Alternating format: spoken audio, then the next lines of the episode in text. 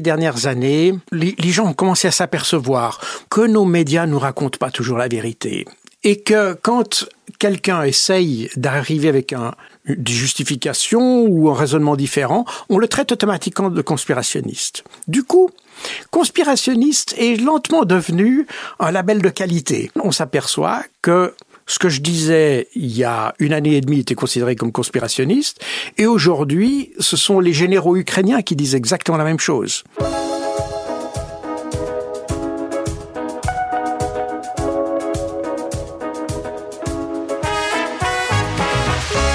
Bonjour à tous et bienvenue à un nouvel épisode de Contact, une fois encore cette semaine qui vous est présenté de notre studio parisien. Nombreux nous avaient demandé la présence à ce microphone de Jacques Beau. Alors, votre vœu est maintenant exaucé. Il est avec nous. Jacques Beau, bonjour. Merci d'être là. Euh, je serais tenté de dire que vous êtes devenu particulièrement, depuis le début des opérations militaires russes en Ukraine, une espèce de phénomène de sensation sur le web euh, où vous êtes suivi par des centaines de milliers de personnes. C'est un vrai succès. Euh, par ailleurs, c'est peut-être parce que votre discours tranche avec ce qu'on pourrait lire ou ce qu'on peut lire dans les médias dits plus traditionnels. Euh, vous avez, par exemple, depuis le début, dit que la Russie savait très bien ce qu'elle faisait et qu'elle ne risquait pas de perdre cette guerre alors que partout ailleurs on disait la combinaison de de ce que nous avons fait, nous, l'OTAN, et des sanctions économiques aurait raison de cette opération. Alors pour ceux qui ne sauraient pas exactement non plus qui vous êtes, je me permets de donner vos principaux faits d'armes parce que vous n'êtes pas qu'un succès sur le web. Vous avez travaillé dans le monde du renseignement, euh, au renseignement stratégique suisse. Je ne savais d'ailleurs pas que les Suisses avaient un renseignement stratégique. Et mais, pourtant. Et pourtant, et pourtant. Euh, et vous êtes aussi très bien armé, on l'oublie. Euh, vous avez travaillé à l'OTAN et vous avez été chef de la doctrine des opérations de maintien de la paix à l'ONU. Vous avez écrit plusieurs livres, Opération Z, Poutine, maître du jeu, point d'interrogation. Le dernier en date, L'art de la guerre russe, avec un sous-titre qui est aussi une forme de programme, comment l'Occident a conduit l'Ukraine à l'échec. Et puis, je me suis aussi intéressé à vous via votre fiche Wikipédia. Et là, je me suis posé la question, vous riez déjà parce que vous l'avez lu, hein? Euh, On m'en a parlé. euh, où vous êtes montré du doigt comme peut-être conspirationniste. C'est ça. Euh, c'est Conspiracy Watch, qui d'ailleurs, je pense, est à charge dans cette affaire-là. Et vous n'êtes pas le premier invité ou la première personne euh, qui, je le constate, a une fiche Wikipédia disons, problématique. Est-ce que ça serait devenu, selon vous, dans certains cas, une espèce d'arme de destruction massive de la réputation de certains? Alors je pense oui, parce qu'en l'occurrence, euh, il n'y a qu'un seul article, d'ailleurs, qui, est cité dans Wikipédia, enfin à ma connaissance, hein, parce que je n'ai pas lu récemment, mais c'est sur la base d'un article qui a été publié d'ailleurs chez Conspiracy Watch, euh, que euh, qu'on qu m'a qualifié de conspirationniste. Euh, et de faire de la désinformation. Et de faire des informations. Mais ce qui est intéressant, c'est que lorsque Conspiracy Watch a euh, publié ce, ce, ce, cet article sur son site, j'ai demandé un droit de réponse. Et Conspiracy Watch me l'a refusé. Donc pour moi, c'est assez indicatif. Conspiracy Watch vous a refusé le droit de oui, réponse. Il m'a refusé le droit de réponse. Et donc, euh, voilà. Donc il prononce la sentence. Il prononce la sentence et il donne pas les moyens de se défendre. Et et, et le, le, journaliste qui avait accusé, lui, a, a, par contre surenchéri sur le site de Conspiracy Watch, en précisant d'ailleurs qu'il n'avait pas lu le livre sur la base duquel il me considérait comme cons conspirationniste. Et maître d'œuvre de désinformation aussi. Alors, il n'avait pas dit ça. Il avait dit conspirationniste. Alors, je ne sais pas du tout euh, ce, qui est, ce qui est écrit maintenant. Je ne veux pas vous accabler. On commencera pas de toute oui. façon en, en disant ce qui pourrait clocher dans votre pensée, puisque vous êtes ici pour la développer. Euh, mais c'était l'article, en fait, de Wikipédia qui disait, euh, il y avait une rubrique euh, conspiration et désinformation.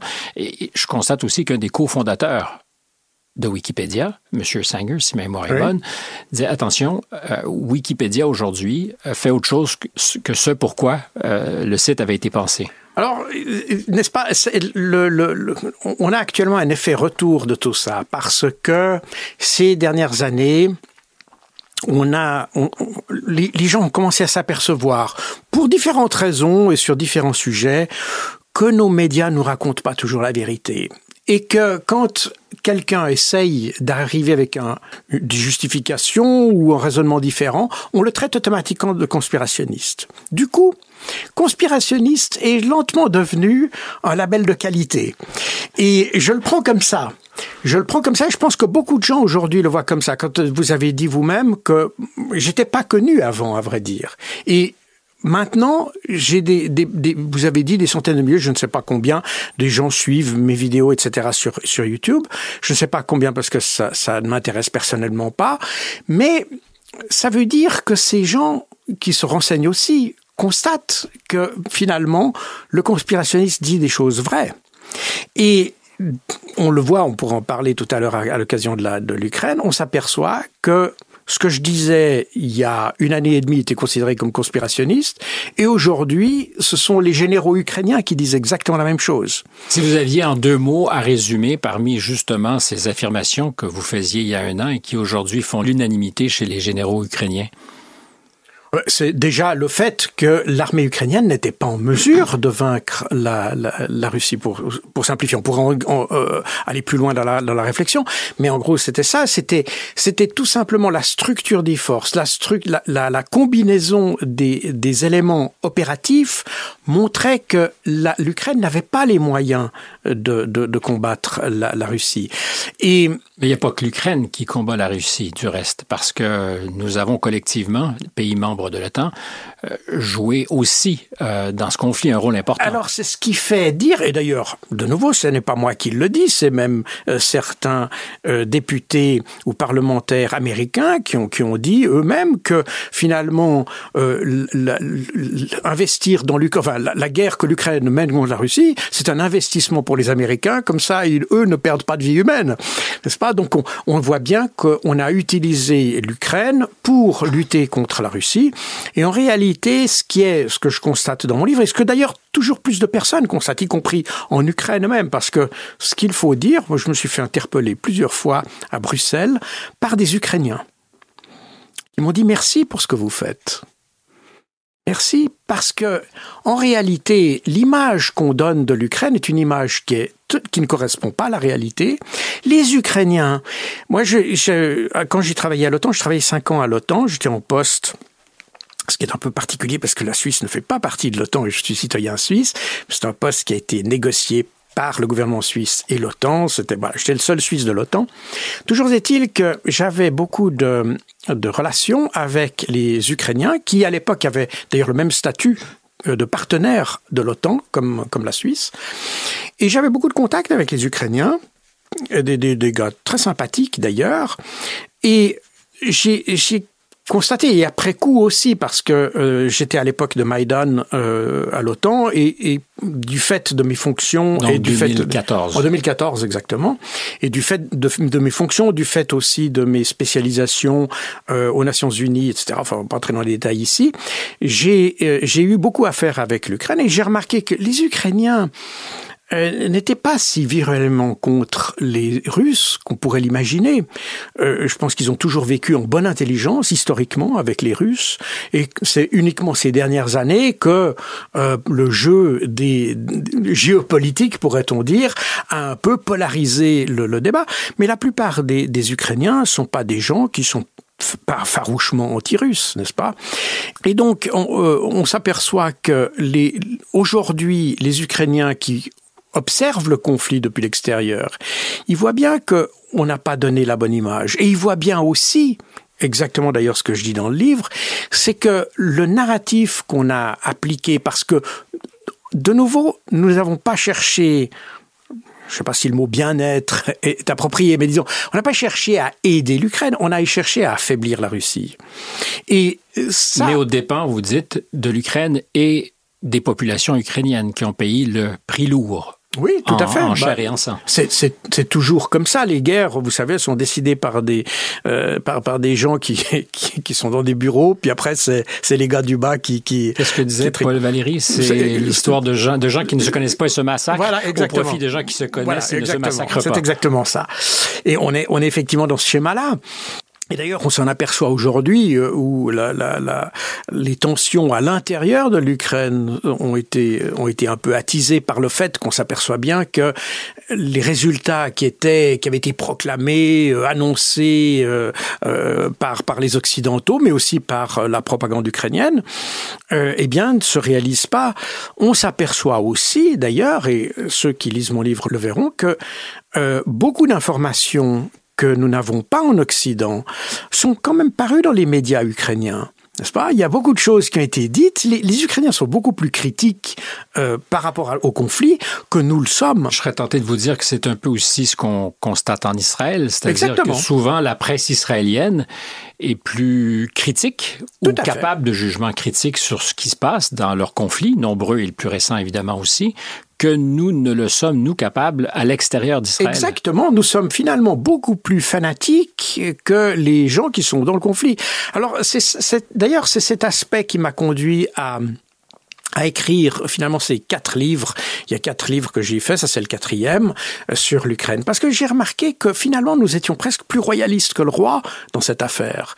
Et que nous avions un, que nos experts, les, les journalistes euh, des, des, des, médias mainstream avaient finalement un langage beaucoup plus, euh, comment, virulent à l'égard même des Russes, enfin, et, et dans le cadre du conflit, que ne l'avaient les Ukrainiens eux-mêmes. Et je reviens à l'intro de votre livre et sur ce que vous avez dit et fait depuis deux ans, euh, dans un contexte intellectuel, écrivez-vous, où tout ce que font les Russes est considéré comme faux, stupide et mauvais, expliquer ce qu'ils font, ce qu'ils font seulement, suffit pour être assimilé d'apologiste. Et c'est un des principaux reproches qui vous était fait. Euh, ce livre commence euh, alors que vous vous recueillez sur la tombe jeune oui. homme d'un Canadien. Donc ça m'a inspiré un peu, non pas que je me sois arrêté à l'intro, mais vous dites beaucoup de choses dans cette intro. Euh, vous pensez donc à la Deuxième Guerre mondiale, au sacrifice oui. fait par un soldat canadien à Montesino, en Italie. Et plus loin, vous revenez à ce qui s'est passé beaucoup plus récemment, alors qu'on a applaudi tout à, à, tout rompre à la Chambre des communes un Ukrainien, mais qui, euh, parce qu'il avait combattu les Russes, euh, devait être applaudi sans qu'on fasse le lien. S'il a combattu les Russes, c'est qu'il était probablement aussi allié des nazis à l'époque de la Deuxième Guerre mondiale. Notez bien que on dit qu'il a le, le, le, président de la Chambre qu'il avait, qui avait invité ce vétéran a dit qu'il avait combattu les Russes et non pas les, les, Soviétiques. les Soviétiques. Et ça, c'est intéressant aussi parce que ça montre combien notre perception de ce conflit est finalement passer d'un champ strictement politique à un champ idéologique, idéologique et même ethnique quelque part. Et on le voit euh, d'ailleurs, euh, je ne l'ai pas cité dans cet ouvrage, mais c'est dans l'ouvrage précédent. Vous qui êtes canadien, vous êtes sensible à ce qu'est la poutine, n'est-ce pas? Eh bien, imaginez-vous qu'en France, euh, il y a des restaurants qui offraient le plat, ce plat canadien de poutine, et ils ont été, euh, on leur a lancé des pierres. Je ne sais pas s'il y a eu des cocktails Molotov, mais enfin, on est à peu près dans ce niveau. Donc, on voit que... Un peu comme les Américains à l'époque de la guerre en Irak, quand les Français ont refusé de suivre et que les French fries sont devenus des Liberty Fries. Exactement, oui. On, on, on constate que on est là dans, dans quelque chose qui, qui n'est plus on n'est plus dans le rationnel. On est euh, dans, dans les dans, dans une perception du conflit qui devient euh, comment dire épidermique n'est-ce pas? Alors, vous tirez deux conclusions, trois en fait, pardon, de, de ce qui s'est passé au Canada. J'avais envie de vous citer parce que ça, je pense que ça va dresser le programme pour notre entretien. Ces parlementaires, vous parlez des Canadiens, ont ovationné un ancien nazi sans même se poser de questions. Comme des moutons, en négligeant leur devoir de diligence et en agissant sans savoir ni comprendre, ils sont tous sans exception. C'est assez accablant. Hein? L'exemple d'une classe politique ignorante, sans honneur, irresponsable, profondément incapable de réflexion et d'humanité. Ils sont une honte pour la démocratie. L'affaire est, est, prononcée. Euh, je veux revenir là-dessus, sur la question oui, de, oui, oui. de l'absence de nuances. Et vous ajoutez, troisième conclusion, cet incident montre l'ambiguïté aussi, et là c'est intéressant, c'est une leçon d'histoire, l'ambiguïté de la situation des Ukrainiens qui doivent au Troisième Reich leur première indépendance, ce qui fait des oppresseurs de l'Europe occidentale, les nazis, les libérateurs des Ukrainiens. Le problème est que le monde manichéen dans lequel nous vivons n'arrive pas à accommoder ces relations complexes. Alors revenons sur cette histoire de la honte pour la démocratie. Oui, parce que dans tous les pays occidentaux, alors c'est évidemment caractéristique dans cet exemple qu'on a cité euh, du Parlement euh, euh, canadien, mais en réalité, c'est valable pour l'ensemble de la classe politique occidentale. Elle s'est alignée derrière un narratif sans même vraiment comprendre pourquoi et dans quel but, et même avec un aveuglement assez important, puisque on, voulait faire s'effondrer la Russie, alors que même les analyses les plus simples, bon moi j'ai une formation d'économiste, mais c'est pas, je pense que même quelqu'un qui n'aurait pas cette formation pouvait bien imaginer que en février 2022, l'idée de faire s'effondrer la Russie comme ça en, deux coups de cuillère à peau, c'était quand même une affirmation un peu simpliste quelque part. Or, c'est quand même celle que le ministre de l'économie Bruno Le Maire ici en France avait fait euh, à ce moment-là. Donc ça veut dire essentiellement d'ailleurs à l'époque sur la foi des sanctions. Sur la foi des sanctions. Parce qu'au-delà même de la riposte militaire de l'Ukraine et euh, de ce qui l'aide derrière, je pense que M. le maire disait nos sanctions ont tellement de mordants qu'elles sauront faire tomber le régime. Oui, il, y avait, il y avait une, une perception de l'économie russe qui, qui correspondait absolument pas à la réalité. Donc, on est avec des gens à qui on confie un mandat vraiment très rationnel, parce qu'un ministre de l'économie, ça doit être extrêmement rationnel, du moins je, l'imaginais, qui finalement euh, exprime une, une opinion ou une, une, vision des choses qui, est, qui semble totalement déconnectée de la réalité. Et ça n'est pas le mandat. C'est pas comme ça qu'on règle, qu'on dirige les affaires dans un pays démocratique. Je vous rappelle que, euh, je me rappelle un peu les, souvenirs qu'on a eus de, la philosophie, du siècle des Lumières, de Rousseau, de tout, qui qui précisément à ce moment-là luttait contre l'obscurantisme de la décision qui venait de Dieu et on pouvait décider tout et n'importe quoi parce que c'est Dieu qui avait décidé. Or, le, les mécanismes démocratiques sont là précisément pour donner une rationalité à la décision. Mais vous conviendrez avec moi qu'il y a, alors, qu'il soit fin ou pas, moi, je veux pas juger de la bonne ou de la mauvaise foi de ceux qui sont aux manettes, parce que je ne sais pas ce qui, in petto, euh, ils pensent et ressentent. Non, mais euh, laissez-moi aller jusqu'au bout. Euh, il y a le choc de ce qui est vu, perçu comme l'agression de la Russie en Ukraine. Et je vous vois déjà grimacer. Oui, euh, oui, parce que parce qu'ils sont quand même, ils ont quand même traversé les frontières et ils sont allés en Ukraine. Oui, oui, on est d'accord. La question, elle n'est pas là. La question est que quand Est-ce qu'elle n'est pas un peu là? Non, pas pour un dirigeant. Ça, c'est valable pour l'homme de la rue. Donc, je suis l'homme de la rue ici en disant ça. Non, vous, vous, vous, vous, reflétez, ce, ce type d'opinion que peu, que je, que j'accorde volontiers à l'homme de la rue, qui voit les choses et dit, oui, bah voilà, c'est, comme ça, il a une perception, c'est, pas, c'est pas gentil, c'est, voilà, tout ça, c'est très bien. Quand vous êtes aux commandes d'un État, on peut s'imaginer que vos éléments d'appréciation sont pas simplement euh, ce que vous avez vu sur Twitter. Plus sophistiqué. C'est un peu plus sophistiqué quand même. D'abord, vous avez un état-major on l'appelle différemment, un cabinet, enfin vous pouvez l'appeler différemment, mais qui, qui, vous, qui vous fait le point de la situation. avant de vous engager dans euh, des, des, des, affirmations du genre on va faire s'effondrer euh, la, la, Russie en quelques jours grâce aux sanctions, j'imagine quand même qu'il a été briefé, comme on dit en mauvais français, par euh, un, un, un staff ou un cabinet qui sait de quoi il parle. N'est-ce pas? On n'est pas dans des décisions qui sont... Le, le, le ministre, il n'est pas là et il n'est pas payé pour avoir, pour, pour refléter ses états d'âme.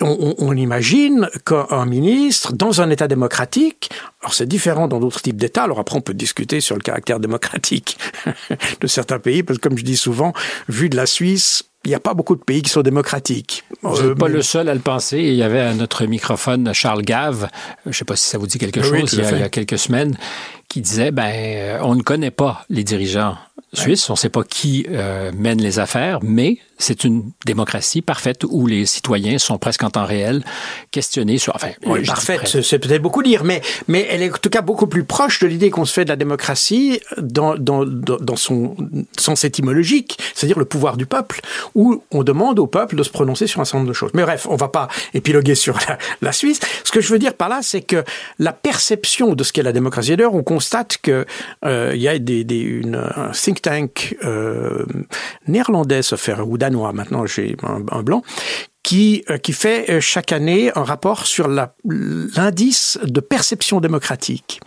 Et on s'aperçoit que un des pays, alors le pays qui a l'indice de perception démocratique le plus élevé, c'est la Suisse, pas, très surprenant, c'est-à-dire l'écart entre le, le, le ressenti démocratique et les attentes qu'on a par, par, rapport à un État démocratique. Le deuxième pays qui a l'écart le plus faible entre les mhm. attentes et la réalité, c'est la Chine.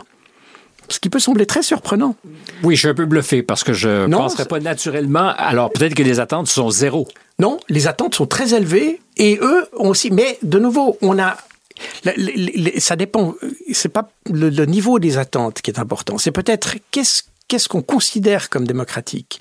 C'est-à-dire que, par exemple, pour un Chinois, si le gouvernement fait ce que lui pense être dans son, dans son intérêt personnel, alors il pense que l'État va dans la bonne direction. De nouveau, je ne veux pas discuter cette étude, hein, mais ce qui est intéressant de voir, c'est des... C'est la perception, en tout cas. C'est de la perception, de toute façon. Ça n'est pas, c'est pas mesurable. C'est, enfin, c'est J'aurais beaucoup de difficultés à me rallier à l'idée que le modèle démocratique chinois soit le modèle à émuler. C'est pas du tout ce que je veux dire. C'est pas du tout ce que je veux dire. Ce que je veux dire, c'est que, et je suis pas en mesure d'ailleurs de, de, de, de discuter ça. Ce que je veux dire par là, c'est que euh, le sentiment des Chinois, les, les, Chinois ont un sentiment plus grand de vivre en démocratie que, les, par exemple, les Français. Et les Français, c'est de manière marquante beaucoup moins grande. C'est étonnant. Même les, les, Français ont même un sentiment, un déficit démocratique, comme l'appelle, euh, ou un déficit de perception démocratique, comme le dit l'étude, et qui est même plus grand qu'en Russie. Et donc ça, ça montre. C'est très intéressant. C'est très intéressant. Alors de nouveau, moi, je, je, ne suis pas là pour vous pour vanter les mérites de cette étude. Euh, je ne sais pas. Il, il, faudrait étudier plus en détail le, le, et les objections que vous avez formulées sont, sont parfaitement pertinentes. Moi-même, j'ai été très surpris. Mais ce qui est intéressant, c'est de voir que dans nos pays que nous disons démocratiques, on a un certain nombre d'attentes par rapport aux dirigeants et ces attentes sont d'avoir des dirigeants qui prennent des décisions basées sur la raison, sur la science d'une certaine manière et non pas sur la foi de ce qu'ils pensent ou de leur perception. Et ça, je pense que c'est un élément très important. Donc quand on revient à la question de la Russie et de l'Ukraine, euh, que le citoyen lambda ait sa perception du conflit, qu'il considère qu'il y a des gentils, des méchants, ça me semble parfaitement légitime. Que même les ministres pensent ça, ça c'est pas le problème, mais qu'ils basent des décisions là-dessus, là ça devient inquiétant. Sur une vision manichéenne du monde. Voilà, entre autres. Et simplifiée. Et simplifiée surtout. Parce que le deuxième élément que vous soumettiez, euh, en fait c'est le troisième dans, dans les conclusions que vous tirez de ce qui s'est passé à, Ottawa ce jour-là, j'ai retenu les deux dernières. Euh, la troisième conclusion, c'est qu'effectivement on a une vision tronquée de l'histoire, du, du rôle que jouait euh, l'Allemagne nazie en Ukraine et de ce que ça induit aujourd'hui.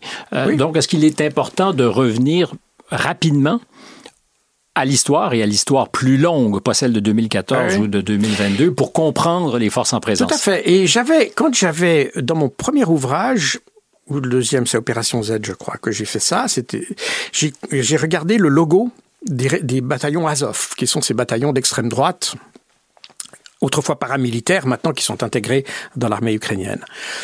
Euh, et euh, on y trouve ce qu'on appelait en allemand, enfin dans, l'Allemagne, dans la, tradition euh, teutonique, le Wolfsangel, c'est-à-dire c'est un N barré d'un I, ou un N inversé barré d'un I plus exactement.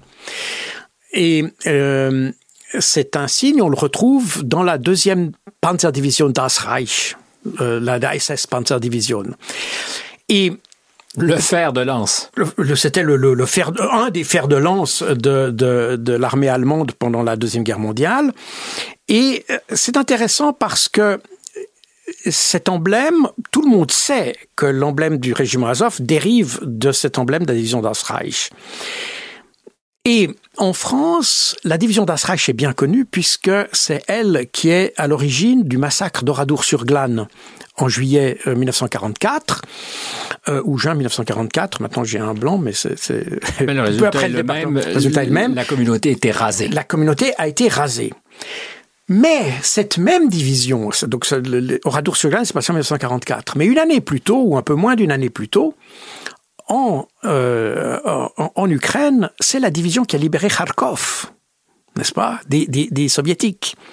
Donc elle est elle est, elle est considérée comme héroïque en Ukraine parce qu'elle a libéré la, la, ville de Kharkov des soviétiques, mais elle est considérée comme criminelle en France. Et, et ça montre le, le, le, paradoxe de ces situations. Et c'est effectivement tout le paradoxe de la situation qu'on a avec cet ancien nazi euh, qu'on qu retrouve au Parlement, au, au Parlement canadien qui est applaudi euh, d'un côté. Alors, ce qui, de, de nouveau, moi, je peux comprendre et je le dis d'ailleurs dans mes livres, je le dis, je peux comprendre que les Ukrainiens soient reconnaissants aux nazis de les avoir libérés des soviétiques. Je peux le concevoir, ça. Je peux très bien concevoir. Et cette idée du nationalisme, celui qui, qui, pense que son pays doit être libéré et que bah, c'est quelqu'un qui est considéré méchant ailleurs, mais pour lui, il est considéré comme gentil, qui a libéré, je peux parfaitement concevoir ça. Les ennemis de mes ennemis sont mes amis. Il y, a, y a, un peu de ça, mais non, c'est pas. De nouveau, c'est c'est pas une question. Moi, je regarde, je réfléchis pas dans ces termes-là. J'essaie de comprendre la position des gens, et je peux comprendre que les Ukrainiens euh, puissent avoir de la reconnaissance pour ceux qui, à un moment donné, les ont libérés. Comme nous, d'ailleurs, nous sommes heureux que les, les, Américains aient contribué à notre libération, quand bien même euh, ils, ils, vont massacrer des gens un peu partout dans le monde. Vous comprenez? Il y a, il y a, On retrouve un peu les mêmes paradoxes quelque part. Donc moi j'arrive à comprendre ça. La seule chose est que quand on met en avant cette histoire, on nous dit non non c'est pas vrai, c'est complètement la réalité de l'histoire est la réalité de l'histoire. Et quand euh, on, est, et, je, suis moi-même euh, euh, profondément anti-nazi, j'ai toujours de la, je peux comprendre que les, Ukrainiens aient cette attitude par rapport aux Allemands pour moi, qui suis de, de, je suis suisse, mais avec euh, une bonne partie de ma famille qui est française, euh, pour moi, les, les, nazis restent des, des criminels, euh, vous comprenez? Donc, je comprends très bien. Je pense que c'est une bonne idée de garder les choses dans leur juste perspective. Voilà, c'est un peu ça. Mais ça nous amène justement à ce qui nous a peut-être à un moment donné tous bluffés ou surpris et puis, si on revient au mot que j'aime pas beaucoup, celui du narratif, quand on s'est mis à, oui. à, faire un narratif autour du discours de Vladimir Poutine et qu'il a évoqué son envie d'éradiquer le nazisme ou le néo-nazisme alors il n'a pas, il a pas dit ça. Il a dit, il veut dénazifier. dénazifier. Alors euh, j'apprécie la, la, distinction, mais je me rappelle très bien l'avant-veille oui. de l'invasion. Euh, tout le monde se disait, mais de quoi il parle? À vrai dire, c'est le c'est le jour même de l'invasion qu'il a fait ce discours en expliquant les buts de l'opération, mm -hmm. et il a évoqué deux buts démilitariser et dénazifier.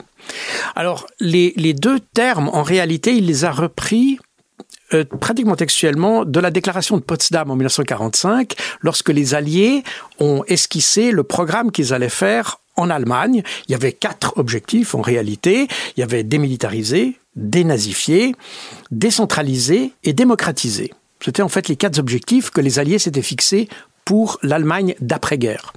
Et euh, Vladimir Poutine a repris les deux premiers, démilitariser, dénazifier. Pourquoi ça? Pour une raison assez simple. Et d'ailleurs, ce n'est pas dé, dénazifier l'Ukraine. Il n'a pas précisé d'ailleurs ça. La raison est que... Mais on s'est mis à penser que ce qu'il disait, alors je reviens oui. toujours à l'homme de la rue ou à la femme oui. de la rue, que Vladimir Poutine nous avait dit, avait dit à tous, l'Ukraine est nazie. Or, c'est pas exactement non, ce qu'il disait. C'est pas du tout ce qu'il a, c'est pas ce qu'il a dit. Mais il faut bien, re, il faut, et pour comprendre ça, il faut revenir à 2014 où euh, la, les, les, événements de Maïdan, alors j'étais à l'OTAN à ce moment-là, j'ai suivi les événements parce que ma fonction euh, me, me, conduisait à devoir les suivre. Vous voulez nous rappeler Maïdan pour tous ceux peut-être qui alors, seraient Maïdan, pas parfaitement au fait C'est une, j'allais dire un ensemble de manifestations, parce qu'il n'y en a pas eu qu'une, il y a plusieurs manifestations qui se sont faites, euh, à l'issue du projet qu'avait l'Ukraine de se rapprocher de l'Union européenne. Et euh, c'est des discussions qui ont eu lieu entre 2012, 2013 et 2014, euh, qui, euh, enfin 2012, 2013 plus exactement, et L'idée était, euh, bah, comme tous les pays, les ex-pays de l'Est, il s'agissait de se rapprocher de l'Union européenne, qui était quand même synonyme de prospérité pour euh, tous les pays de l'Est, hein, qui, qui sortaient d'une économie euh, socialiste qui n'avait pas été extrêmement, euh, extrêmement euh, prolifique et performante. Donc, euh, ils, ils, ont tous rêvé d'appartenir à cette Union européenne qui, par ailleurs, aurait euh, contribué par des subventions, etc., à euh, euh, faire valoriser leur, leur capacité économique. Bon. Et ce qui s'est passé, c'est qu'au cours, donc il faut savoir que dans l'Union soviétique, dont l'Ukraine faisait partie, les républiques socialistes soviétiques, dont l'Ukraine, dont les pays baltes, etc., euh, toutes ces républiques avaient une fonction complémentaire aux autres, d'une certaine manière. Pour simplifier, euh, l'Ukraine fabriquait des moteurs d'avion pour des avions russes. Donc, donc il y avait un, un, une espèce d'échange. une vraie taylorisation du système, c'est-à-dire que... C'est pas seulement ça, c'est vraiment un partage des tâches, mais qui était toujours dans la, de, de, si vous voulez, bidirectionnel. C'est-à-dire, euh, les, les, les, Ukrainiens fabriquaient pas des moteurs pour les avions, euh, évidemment, de l'Ouest. C'était uniquement les avions russes. Quand le système soviétique s'est effondré, cette industrie, eh ben, elle est restée telle qu'elle était, c'est-à-dire toujours dirigée vers Moscou. Et euh, la, Russie a continué à, fonctionner comme ça, euh, avec ce, ce, ces, ces, ces relations multibidirectionnelles, si vous voulez. Et ça veut dire que quand l'Ukraine a réfléchi à se rapprocher de l'Union européenne, ça veut dire que son économie allait se rediriger en direction de l'Europe. Mais les, dirigeants se sont dit, mais est-ce que vraiment on est prêt à le faire? Parce que pour, vendre à l'Union européenne, il faut avoir des produits que l'Union européenne va nous acheter. Il ne s'agit pas simplement de dire on ouvre les frontières. Il s'agit aussi d'avoir des produits qui vous intéressent. C'était d'ailleurs un, accord de libre-échange dans un premier temps. Donc ça voulait dire que vous devez offrir des produits qui vont intéresser les autres et vous, vous achetez les produits. Et et là, ils se sont aperçus que changer comme ça de cap aussi rapidement allait poser un problème pour l'économie ukrainienne. Les Russes ont fait de leur côté la même réflexion. Ils se sont dit, mais si tout d'un coup, euh, pour, pour prendre l'exemple des moteurs d'avion, on va acheter où nos moteurs d'avion si tout d'un coup euh, euh, les, les, les, les, entreprises ukrainiennes sont plus capables de les fournir pour nous et les fournissent pour l'Occident. Donc, ce qu'ont proposé les Russes aux, aux Ukrainiens, c'est un accord tripartite tripartite, en fait, une sorte d'accord tripartite qui garantissait des, des, liens économiques entre la Russie et l'Ukraine, tout en permettant à l'Ukraine d'avoir de commercer avec, de commercer avec l'Europe. Et c'est ce, ce, ce modèle-là que, que les, les, Ukrainiens avaient envie de, de, de mettre en avant parce que finalement, ils avaient aussi un intérêt. Et c'est l'Union européenne qui a refusé. C'est Manuel José Barroso qui a dit non. C'est ou l'un ou l'autre. Mais pas les deux en même mais temps. Mais pas les deux en même temps. C'est de l'antimacronisme. Le en même temps, voilà, macronien était mais, mais, Macron n'était pas encore, euh, il n'était pas encore au pouvoir à ce moment-là. Et donc, euh, on a, on a donc cette situation où euh, les, les, les, les, dirigeants ukrainiens euh, disent bon mais puisqu'on vous voulez que soit l'un soit l'autre, on doit réfléchir un petit peu à notre à la manière de, de, de, de faire ce changement de cap. Et ce cette, euh, cette pause, si vous voulez, qui a été, c'était une pause, c'était pas que le, gouvernement ukrainien avait refusé, avait renoncé à, à, à ce contact avec l'Union européenne, c'est simplement une pause, une sorte de réflexion pour voir comment euh, aménager la chèvre et le chou, si vous passez l'expression. Et dans les médias, on a fait, en Occident notamment, on a fait passer cette pause comme étant un la conséquence que, Poutine avait interdit à l'Ukraine de se rapprocher de l'Union européenne, ce qui était faux, et que l'Ukraine renonçait à s'associer avec l'Union européenne, ce qui était faux également. Et la population ukrainienne est descendue dans les rues Parce que pour eux... Et là, on est au cœur de Maïdan. Là, on est au cœur de Maïdan. On commence le premier Maïdan, si vous voulez. Et cette, ce premier Maïdan, il est populaire, il est bon enfant. Euh, les Ukrainiens ne, ne, ne, voient pas les choses de manière, euh, comment dire, euh, antagoniste, si vous voulez. Ils, ils expriment simplement, avec leur, leur présence dans la rue, leur intention, leur attachement à l'idée d'être, euh, de s'associer avec l'Union européenne, parce que pour eux, c'est la, la, garantie de, de pouvoir trouver du travail dans l'Union européenne, etc., etc. Bon, on comprend parfaitement ça. Et cette première, euh, cette première phase de Maïdan s'est passée relativement bien. Et il y a des forces, et là, c'est là que euh, les Américains entrent en jeu, euh, qui, qui ont pensé que finalement on pouvait saisir cette opportunité pour effectuer un changement de pouvoir à Kiev et puis de direction politique. Et euh, la réflexion était plus vraiment sur l'Union européenne, mais c'était plutôt que Yanukovych était perçu comme étant quelqu'un favorable à l'Union, à la Russie, et on remplaçait par quelqu'un qui était contre la Russie. En gros, c'était ça.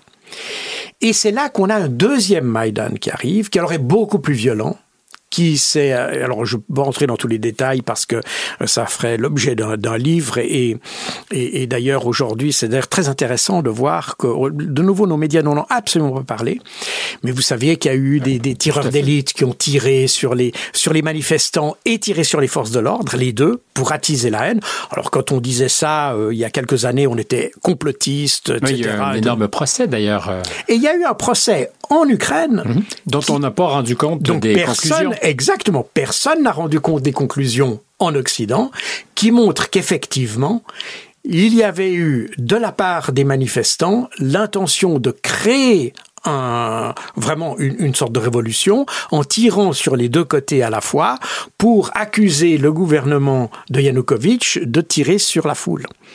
Donc le, jugement a été rendu très récemment l'année passée par euh, la, par une cour de, justice ukrainienne.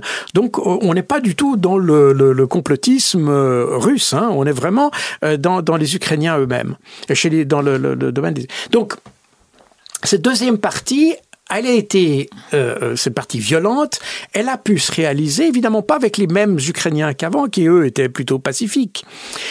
Elle s'est faite avec des gens d'extrême droite qu'on a fait venir de Lvov. Et on a retrouvé les gens Azov, etc., tous ces gens, et du Pravi Sector. Et, et de, de... Alors, ça nous ramène à ce que nous disions avant euh, cet aparté sur Médane, euh, sur ce qu'entendait Vladimir Poutine quand il parlait voilà. de dénazification. Exactement, c'est ça. Parce qu'à partir de ce moment-là, il se joue des choses dans l'est du pays, euh, dans le Donbass particulièrement. À vrai dire, il s'est passé dans tout le sud du pays. Ce qui s'est passé, c'est que la première loi adoptée par les, ces nouvelles autorités de Maïdan, euh, issues de Maïdan, si vous voulez, la première loi a été d'enlever à la langue russe son caractère de langue officielle. Et ça, dans tout le sud du pays, ça n'a pas été accepté. Parce que pour eux, ils étaient russophones et la, les deux langues étaient parlées euh, couramment. De, euh, comme je l'ai dit, moi, les, amis que j'avais à l'OTAN, euh, je, baragouinais parce que mon russe est vraiment très mauvais, mais je, parlais russe avec eux, quand bien même eux venaient de l'ouest de l'Ukraine. Et c'était plutôt ukrainophone, si vous voulez. Mais tout le monde parlait les deux langues. Et pour les, les russophones, eh bien, les, la, la, avoir une langue officielle, c'est aussi les interactions avec l'administration, mais c'est aussi dans les écoles, l'enseignement, etc. Bref. On est très sensible à ces enjeux au Canada sensible. et au Québec. Voilà. Et ce qui s'est passé, c'est que tout le sud du pays s'est enflammé tout le sud du pays. Ça, on a oublié de le dire. Et vous avez même eu pendant une très brève période, vous avez une république de Novorossia qui est apparue, la, nou la Nouvelle-Russie, parce que dans tous les, dans chacun de ces oblasts, Odessa, euh, Dnipropetrovsk, euh, euh, Lugansk, Donetsk, etc., Zaporozhye, vous avez eu une, une république populaire euh, de, de, de, chacun de ces oblasts qui a été créé. Alors ça n'a pas duré très longtemps parce que c'était réprimé très vigoureusement. Le dernier, les irréductibles sont restés les deux républiques ou une partie des républiques de Donetsk et de Lugansk. Mais sinon, il y a tout le sud s'est enflammé. Et ça, évidemment, on n'en a pas beaucoup parlé parce qu'on a toujours voulu faire passer l'affaire de Maïdan comme étant un événement démocratique. Or, la première partie a été démocratique, ça je veux bien, mais la deuxième, pas du tout. Et, et c'est là où euh, les, les, cette répression des russophones s'est faite grâce à ces milices paramilitaires. Parce que l'armée régulière ukrainienne euh, résistait à cette idée? Absolument. Le problème de l'armée ukrainienne, c'est qu'elle était, bah, comme une armée, elle était composée de gens des, des, de toutes euh, euh, ethnies, si vous voulez. Et ne serait-ce qu'en Crimée, d'ailleurs de nouveau c'est pas mes chiffres, je le cite dans mon ouvrage, c'est le, euh, le, le, un député euh, euh, ukrainien qui l'a dit. Il y avait 22 000 soldats ukrainiens en Crimée par exemple. De ces 22 000 soldats ukrainiens, 20 000 ont passé du côté russophone. On parle donc de 2014. 2014. On est en 2014, février 2014. mais basse sur la Crimée. Ah non, c'est pas tout à fait ça. En fait, ce sont les Criméens qui ont fait main basse sur leur il faut pas oublier une chose, de nouveau, on a tendance de nouveau à toujours oublier ce genre de choses. La Crimée a été détachée de l'Ukraine, détachée de l'Ukraine avant que l'Ukraine soit indépendante. En janvier 1991 ou 91, là, un référendum, le premier d'ailleurs de l'Union soviétique, parce que c'était encore l'Union soviétique à l'époque. L'Union soviétique ne sera dissoute qu'en décembre 1991 ou 91. Et en janvier 91, un référendum accorde à la Crimée le droit de s'extraire de la Russie mmh. et de former la République autonome socialiste de Crimée. de Crimée. Comme elle était d'ailleurs en 1945. Et ils ont retrouvé ce statut-là. Et ce qui s'est passé, c'est que l'Ukraine est devenue indépendante. Elle a fait son référendum d'indépendance sept mois plus tard, en août 1991. Et elle est devenue indépendante en début décembre 1991. Donc l'Ukraine est devenue indépendante après la Crimée. que la Crimée soit finalement République socialiste indépendante. Et ce qui s'est passé après, de nouveau, les, les historiens euh, n'aiment pas beaucoup en parler, parce que ce qui s'est passé, c'est qu'en réalité, l'Ukraine a refusé l'indépendance à la, la Crimée, et en fait, il y a même eu un coup d'État mené par l'Ukraine pour destituer le président criméen et annexer la Crimée. Ce qui fait que il y a eu comme ça un, bras de fer qui s'est fait entre les autorités de Crimée et Kiev, pendant toutes les années 90, et finalement les événements de Maïdan et surtout la loi sur la, la langue a permis aux autorités de Crimée de de, de, prendre comme prétexte de revenir à la situation qu'il y avait en 1991. Alors, à défaut d'avoir fait main basse sur la Crimée, on peut quand même faire non pas l'hypothèse, mais être assez certain que les Russes peut-être sans leurs insignes sur les uniformes, ont donné un coup de main, que les Spetsnaz étaient sur place. Non. Alors, c'est de nouveau, c'est de nouveau, là, on, il faut de nouveau être euh, plus rigoureux. Je vous ai dit que 20 000 soldats ukrainiens sont passés du jour au lendemain du côté russe. Donc, on a abandonné l'Ukraine pour être... Parce que eux, c'était des russophones, c'est des soldats russophones. Vous comprenez? Donc, quand on leur a dit, il faut mater la, les, les, les, gars qui se révoltent dans la rue, les gars ont dit, mais on va pas tirer sur les gars qui, qui, qui sont nos, sur nos, les nôtres. Sur les nôtres. Donc, ils ont changé de côté. Et qu'est-ce qu'ils ont fait? Ils ont arraché leurs insignes. C'est eux les petits hommes verts. C'est eux les petits hommes verts sans insignes, parce qu'ils ont arraché leurs insignes pour passer avec armes et bagages du côté des russophones. Mmh. Cela étant dit, il y avait en, en, Crimée, en vertu des accords bilatéraux, il y avait ce qu'on appelle un, un, Status of Force Agreement entre la euh, Russie et l'Ukraine. Oui, parce que la flotte mouillait là-bas. Exactement, il y avait la flotte russe de la mer Noire qui mouillait à Sébastopol. Et donc, il y avait un accord entre euh, la Russie et l'Ukraine qui autorisait la Russie à avoir, en plus de la flotte de la mer Noire, jusqu'à 25 000 militaires euh, en Crimée. Et les, ces, ces, militaires, il était également prévu dans ce qu'on appelle le SOFA, c'est-à-dire le Status of Force Agreement, que en cas de problème, les, euh, les soldats russes étaient habilités à assurer la protection de leur base en sortant de leur base, et ils étaient également habilités à aller prendre, à aller euh, plutôt prendre le contrôle, on pourrait dire ça comme ça, de des, des, des infrastructures logistiques et notamment par exemple de l'aéroport, pour assurer assez logiquement que les forces puissent être ravitaillées par les Russes. Donc c'est assez logique cette affaire. Et c'est exactement ce qui s'est passé. C'est exactement ce qui s'est passé.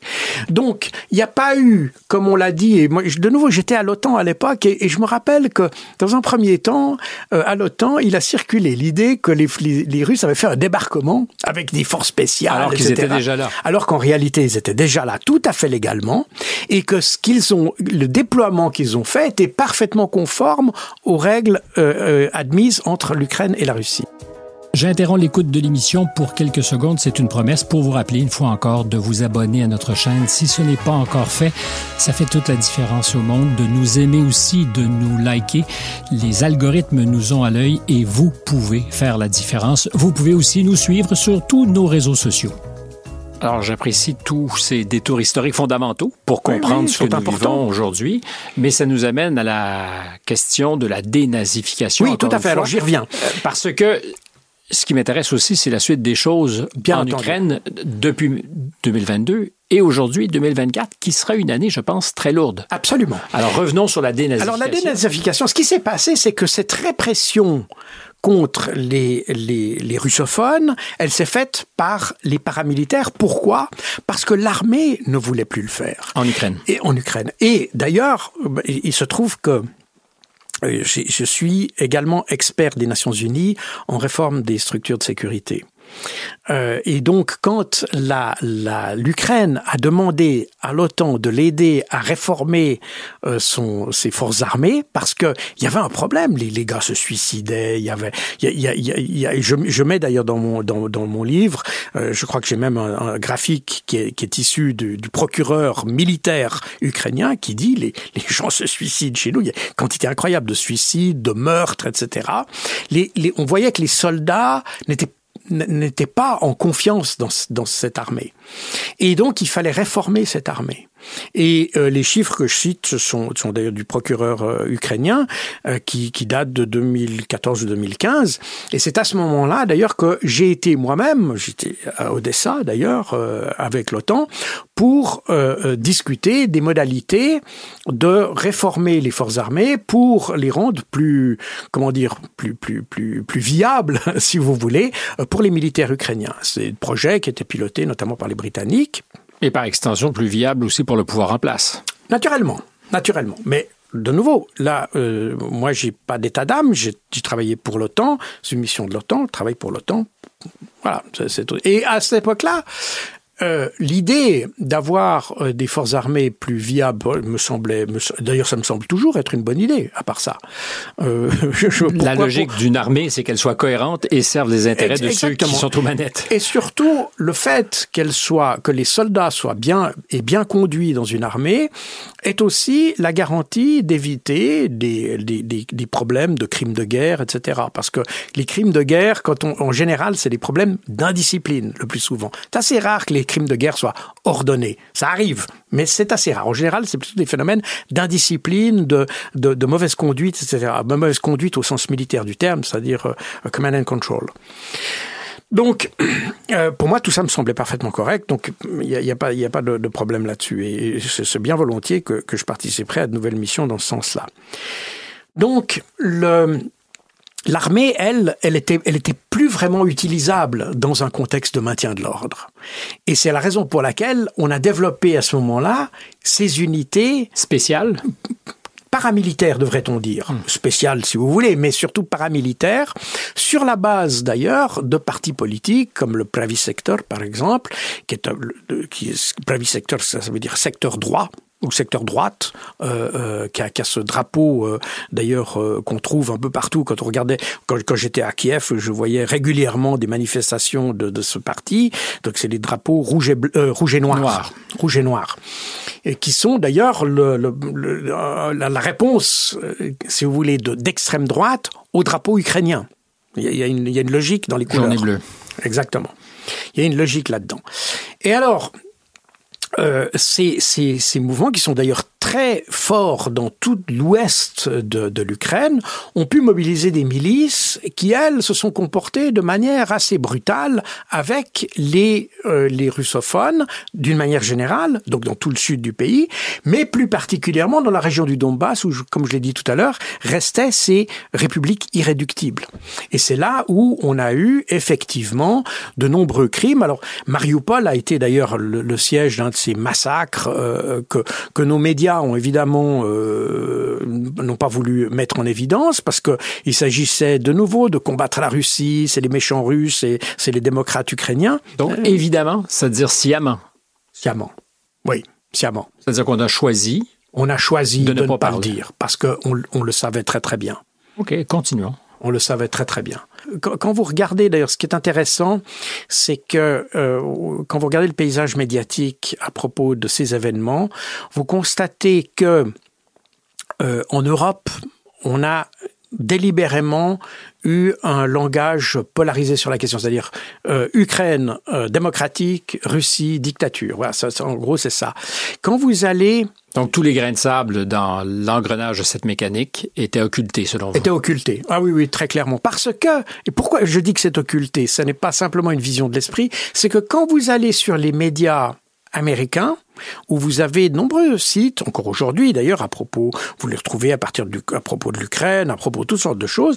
Vous avez toute une série de, médias, et quand je dis américains, donc je dis États-Unis, beaucoup plus qu'au Canada d'ailleurs. Le Canada, les Canadiens se comportent beaucoup plus comme les Européens à certains égards en, matière de, de médias.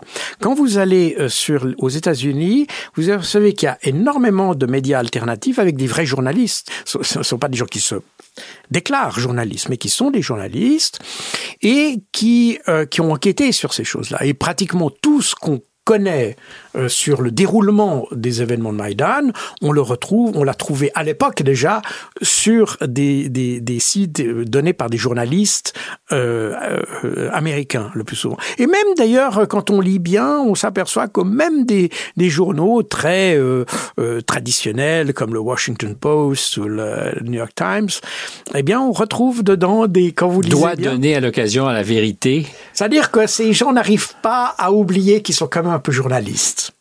Voilà. Alors, ne et, ralentissons pas la course parce qu'on était justement à cette idée de ce que. Parce que ça nous amène aux donc, origines de la guerre. Exactement, tout à fait. Et donc, ces, ces paramilitaires qui était, alors c'est ultranationaliste. De nouveau, le terme, moi je n'aime pas le mot nazi et je l'ai exprimé. D'ailleurs, je l'ai dit. Galvaudé, trop utilisé. Trop utilisé. Néo-nazi, oui, c'est vrai, parce que nazi, n'est-ce pas, c'est une idéologie.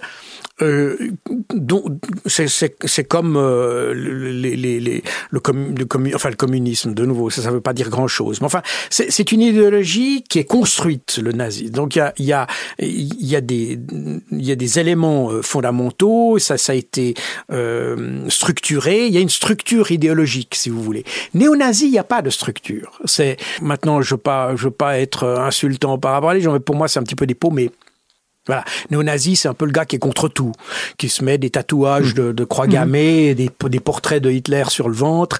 Et puis voilà. Ça, pour moi, c'est un peu ça. Donc on est quelque chose qui est déstructuré, des gens qui sont contre, qui sont souvent révoltés contre la société, euh, qui le manifestent euh, violemment, etc. Donc, pour moi, nazi, néo-nazi sont deux choses quand même un peu différentes, même si euh, on y retrouve des, des, symboliques très semblables, des crânes rasés et tout, et puis on retrouve des constantes, euh, l'antisémitisme et ce genre de choses qui se retrouvent alors euh, chez les deux.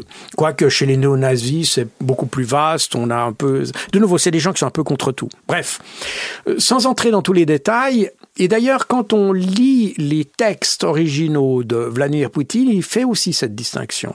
Il parle bien de néo-nazi, il parle pas de nazi.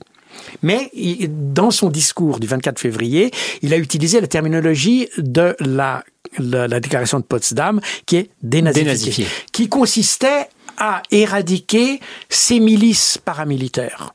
Et c'est la raison d'ailleurs pour laquelle, le 28 mars 2022, après avoir encerclé Mariupol, les militaires russes annoncent que l'objectif de dénazification est atteint et ne sera plus, on, on, le, on revendique plus cet objectif. Alors, à la lumière justement de cette déclaration, on peut probablement conclure aujourd'hui que Poutine ne montrait pas du doigt toute l'Ukraine pour ses accointances. Tout à fait néo-nazis, oui. mais parlait très spécifiquement de ce qui se Du passait Donbass. du Donbass et des milices qui avaient été formées pour livrer la fait. guerre aux russophones. Exactement. Et d'ailleurs, quand on, si on lit bien, parce que le- le- son, son premier euh, discours, il faut, il faut, il faut lire correctement les, les discours. Parce que les, les, les, les Russes, et c'est la même chose que les Soviétiques d'ailleurs. Euh, les Soviétiques et les Russes vous disent exactement en réalité ce qu'il faut faire. Le- Ils font ce qu'ils disent? et ils font ce qu'ils disent en réalité. C'est ça, c'est assez intéressant. Mais il faut bien, il faut bien le lire. Il faut le lire correctement. Et c'est, de nouveau, c'est, il faut l'interpréter ni trop ni moins. Il faut prendre exactement le mot. Ça nous amène au 24 février 2022, où l'objectif annoncé est la libération ou l'appui de ces populations à ces populations qui, qui ont apparemment souffert dans les précédentes années, et une inquiétude croissante du côté russe, du côté de M. Poutine, sur ce que s'apprête à faire le régime à Kiev. Mais à aucun moment, dites-vous, c'est une réaction paranoïaque par rapport à une éventuelle expansion de l'OTAN. Alors, il faut, il faut, il faut nuancer. Il faut nuancer. C'est pas, c'est pas exactement ce que je dis. Je dis que la raison pour laquelle les Russes sont intervenus en Ukraine, c'est parce que les populations du Donbass étaient menacées. Et pourquoi elles étaient menacées? De nouveau, là, c'est pas mon invention. C'est que le 21 mars 2021, le 24 mars 2021, pardon, Zelensky a émis un décret pour la reconquête de l'Ukraine, de la Crimée et du sud du pays. C'est grosso modo le même projet qu'il a encore aujourd'hui euh, pour reprendre la, la Qu'il a présenté à Davos, Voilà, d'ailleurs, en exactement. disant « Je ferai la paix si on me donne tout Voilà, c'est, c'est- mais c'est- en fait, il avait déjà, le 24 mars 2021, émis un décret pour la reprise. Et à partir de ce moment-là, on observe dans le Donbass un renforcement des forces ukrainiennes dans le but de préparer manifestement une offensive. Et au début février 2022, lorsque les observateurs de l'OSCE, tout ça est documenté, lorsque les observateurs de, de l'OSCE constatent qu'on a une intensification des tirs d'artillerie sur le Donbass, les Russes concluent que les, euh, les Ukrainiens vont lan- lancer leur offensive, une offensive contre le Donbass, et que c'est le moment d'intervenir. d'intervenir. Et c'est la raison pour laquelle ils interviennent. Ça, c'est la raison pour laquelle ils interviennent. Mais les, les Russes fonctionnent selon le principe de Clausewitz, c'est-à-dire que la politique, la, la- la guerre est la condition de la politique par d'autres moyens. Et les- la raison pour intervenir, comme je l'ai dit, c'est la situation dans le Donbass. Mais ils comprennent bien que s'ils arrivent à obtenir euh, un succès en Ukraine, ils pourront monnayer ce succès contre quelque chose. Et que ce quelque chose, ce sera la non-appartenance de l'Ukraine à l'OTAN. Le problème de la Russie par rapport à l'OTAN, ça n'est pas vraiment l'OTAN en réalité. C'est le fait que les Américains puissent utiliser le territoire euh, de l'Ukraine pour installer des missiles nucléaires. Et euh, il y a un précédent dans cette histoire. Enfin, il y a- il y a- de nouveau, pour comprendre ça, il faut comprendre qu'en 2000, à partir de 2002, tous les présidents américains se sont progressivement retirés de tous les accords de désarmement nucléaire Ben, en Europe. 2002 marque quand même un moment de basculement important à partir du moment où M. Bush, euh, fils, décide de ne plus respecter le traité ABM. Exactement. Le C'est ça, c'est le point de départ. Treaty. Tout à fait. C'est exactement le point de départ. Et puis, à partir de ce moment-là, les Américains commencent à étudier la possibilité d'installer des missiles antibalistiques sur le territoire des nouveaux pays de l'OTAN. Et c'est la particularité des lanceurs qui sont négociés, dont, la présence est négociée en Pologne, en, en Tchéquie et en Roumanie, c'est que ce sont des lanceurs qui peuvent à la fois lancer des missiles antibalistiques, donc des missiles pour intercepter, des missiles antibalistiques, ou bien des missiles balistiques Donc offensif. offensif, exactement. Il y a, il y a- il y a deux usages. Et euh, Et, donc ça, c'est de nouveau là, on est dans les dans les des considérations purement techniques. oui, mais qui euh, vont chatouiller les sensibilités. Pas seulement ça. C'est pas seulement une question de sensibilité. C'est une question, c'est un, un, vrai problème. Et c'est un vrai problème d'ailleurs aussi pour l'OTAN, ceci étant. C'est-à-dire que quand vous avez, vous comprenez, quand vous tirez un missile de, et là, le traité ABM, prévoyait que on ne, on ne, pouvait défendre que le territoire national. En fait, les, les missiles, les, les, les, Russes défendaient euh, Moscou. D'ailleurs, on ne pouvait pas tout défendre parce qu'il fallait laisser une place à la mhm. dissuasion. C'est un, un, un, traité qui est assez intéressant parce qu'il montre que on n'était pas simplement dans tirer et contre-tirer des missiles. Il s'agissait de préserver l'élément de dissuasion. Donc, vous n'aviez droit qu'à préserver certains sites. les, certains sites, notamment pour simplifier, on va dire les capitales. Voilà. Donc on avait des missiles à Washington et des missiles autour de Moscou. Et puis terminé. En gros, c'est ça. Et en, se retirant du traité ABM, les Américains ont pu commencer à déployer des missiles en Europe. C'est la raison pour laquelle ils sont sortis du traité. Le problème de ça, c'est que quand vous avez à votre frontière un missile dont vous ne savez pas exactement s'il va être offensif ou défensif, qui est dans un lanceur, et puis que tout d'un coup ce missile est tiré, qu'est-ce que vous faites? Est-ce que vous attendez que le missile explose chez vous pour, pour réagir, ou bien est-ce que vous décidez d'agir préventivement là-dessus? Et c'est un dilemme à ce moment-là. Strike. Exactement, parce que vous n'avez pas le temps de vraiment réfléchir. Vous avez quelques secondes pour agir. Alors que si vous avez des missiles qui partent, disons, du continent américain pour arriver sur Moscou, eh bien, vous avez quelques minutes quand même pour réfléchir, peut-être pour téléphoner avec le téléphone rouge. Enfin, c'est un peu simplifié. parce ni téléphone ni rouge. Ni téléphone ni rouge. On le sait bien, mais j'entends pour simplifier les choses, vous avez encore du temps pour vous accommoder et voir si on peut. D'ailleurs, c'est un peu à la suite des événements de Cuba qu'a été instauré ces mécanismes de, de, de dialogue direct entre les, entre le Kremlin et la Maison Blanche, de façon à pouvoir discuter euh, dans les minutes qui, qui pourraient précéder un holocauste nucléaire. Et donc, mais quand le missile est à quelques kilomètres de votre frontière, vous n'avez plus le temps de le faire. Plus de marge. Plus de marge. Et donc, la, la sécurité votre sécurité, mais aussi celle de l'autre d'ailleurs, est handicapée. C'est ce souci, d'ailleurs que, de nouveau, je n'invente rien du tout, Vladimir Poutine l'a dit à peu près textuellement lors de la visite d'Emmanuel Macron au 8 février ou 9 février, donc 2022, juste avant euh, l'intervention russe.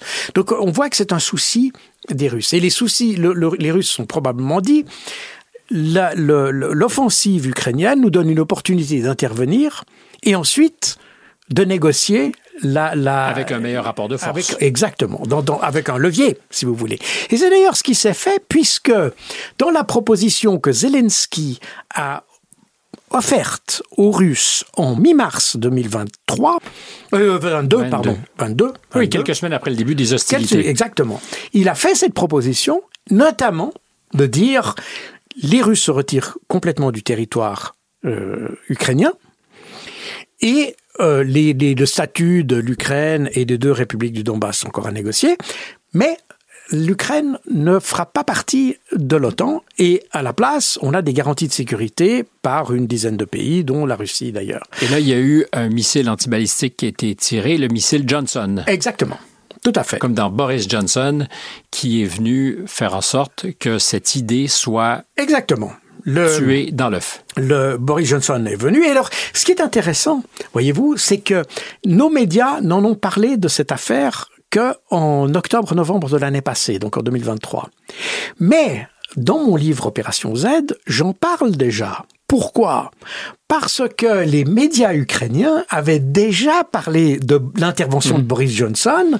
Qui était tué ici qu'ici on n'a pas du tout évoqué, parce que personne n'a voulu évoquer qu'il y aurait eu une option de paix que les Occidentaux ont refusé. Et d'ailleurs, la presse ukrainienne, et je cite Ukrainska Pravda, qui, qui dit euh, en avril, sauf erreur avril ou mai 2022, les Occidentaux sont le principal obstacle à la paix.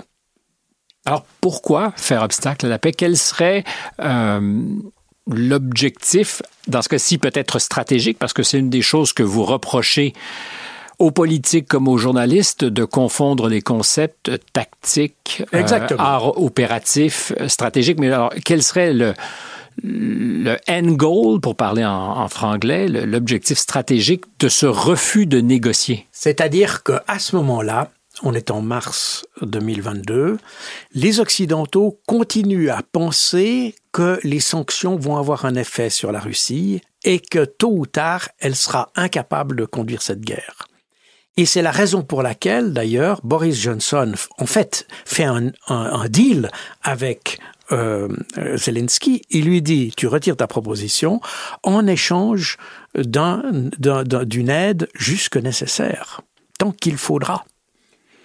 Et c'est la clé, nécessairement, c'est d'accepter aussi l'idée que dans l'inconnu, il y aura l'inconnu de étant incapable de projeter les résultats, il y aura un prix à payer, encore une fois, en chair et en ah, sang, très élevé. C'est pour ça qu'aujourd'hui, Zelensky est en position difficile.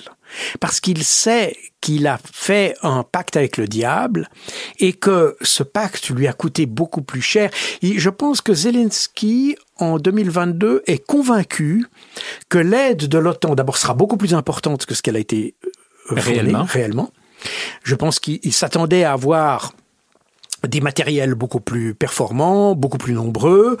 Euh, il s'attendait probablement aussi à avoir une présence de l'OTAN sur son territoire, qui aurait une fonction euh, à la fois d'aide. Et je pense qu'il avait ça dans la tête. Et c'est la raison pour laquelle il a pris le risque qui est un risque considérable, de renoncer à la paix à ce moment-là. Et aujourd'hui, il se trouve pris un peu au piège parce qu'il voit bien que l'aide occidentale, d'ailleurs, comme l'a dit Joe Biden en décembre, c'est plus tant qu'il faudra, mais tant qu'on pourra.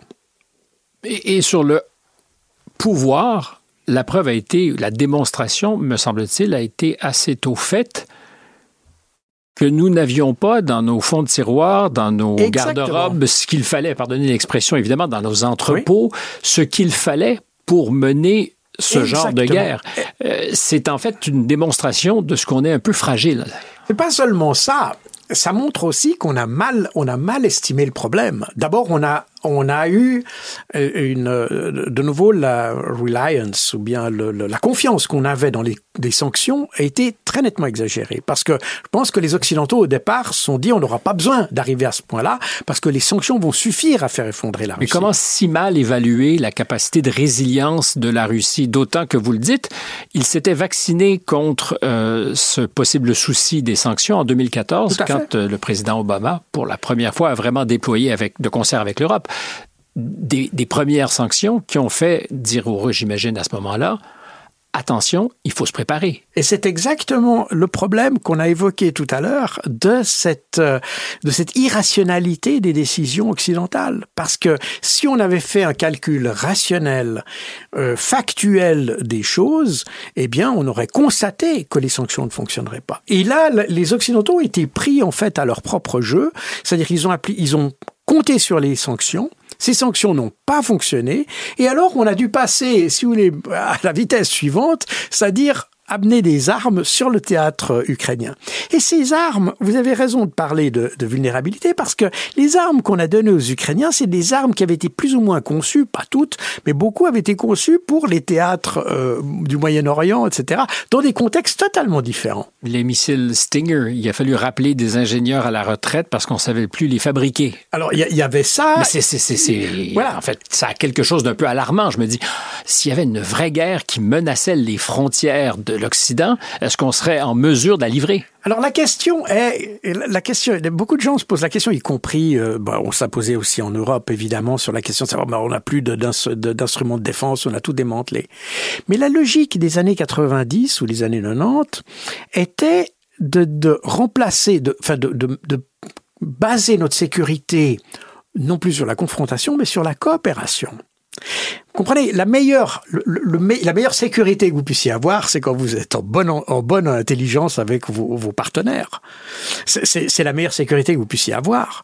Si vous commencez, vous, à avoir des ambitions sur le territoire belliqueuse, alors effectivement, tout d'un coup, votre appareil n'est plus... Et les appareils occidentaux, les appareils militaires, les appareils de défense occidentaux, ont été, depuis les années 90, et en particulier depuis le début de la guerre contre la terreur euh, lancée par George Bush, et puis des opérations en Irak, en Afghanistan et ailleurs, ces appareils ont été façonnés pour les opérations de contre-insurrection en réalité, mais pas pour des opérations en race campagne euh, dans, une guerre conventionnelle.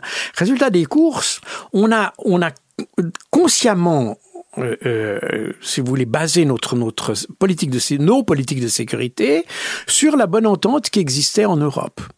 Et donc, on s'est dit, on n'a pas besoin de préparer notre armée pour ce cas-là, on va préparer nos, armées pour des opérations contre le terrorisme, etc., qui sont des, des, armées totalement différentes, mhm. tant au niveau doctrinal qu'au niveau équipement, etc.